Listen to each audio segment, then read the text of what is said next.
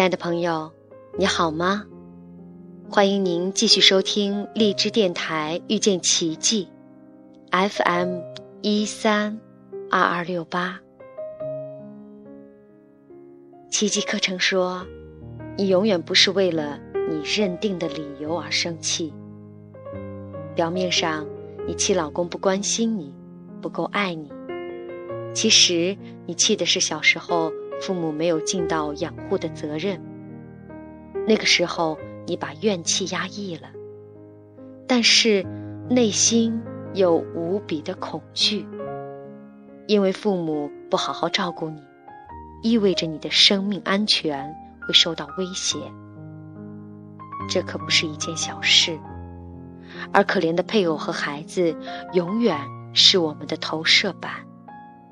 我们常常把以前对父母累积的怨气发泄在配偶和孩子身上，而不自知。有一位很另类的灵性老师就说：“我们每个人如果要成长，在人生旅途的某个时刻，我们一定要在自己的心理层面上杀了自己的父母。”这种说法当然是哗众取宠。不过他的意思是，放下对父母的怨恨和期待，还有罪疚感。是的，不单是怨恨会把你关在监牢之中，罪疚也会让你的手脚都铐上锁链，动弹不得。我们每个人都会期待父母对我们好，即使嘴上不说，心里都会有这样的期待。没有父母是完美的，但是我们要相信每位父母在每个当下都尽力做到了最好。如果你是他们，在那种艰难的生活环境里，没有受过任何的亲子教育，自己的个性又有一堆的问题，夫妻之间也有很多冲突，在这些情况下，他们真的是尽力。做到了最好。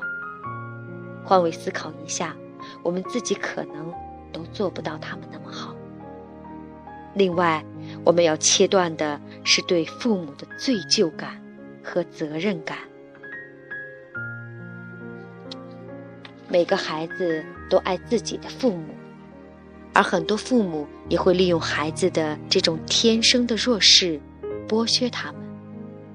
从小就用很多手段控制自己的孩子，于是我们看到了很多永远长不大的女孩，爱操控爸爸的小心肝，和永远幼稚懦弱的儿子，强势母亲的变相爱人。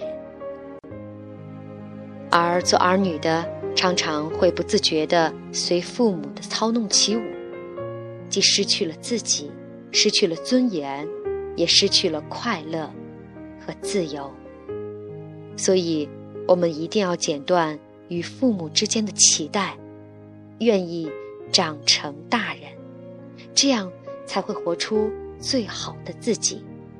否则，你的能量永远跟父母纠缠在一起，你很累，父母也成长不了。我们都看过太多这样的例子，我们自己。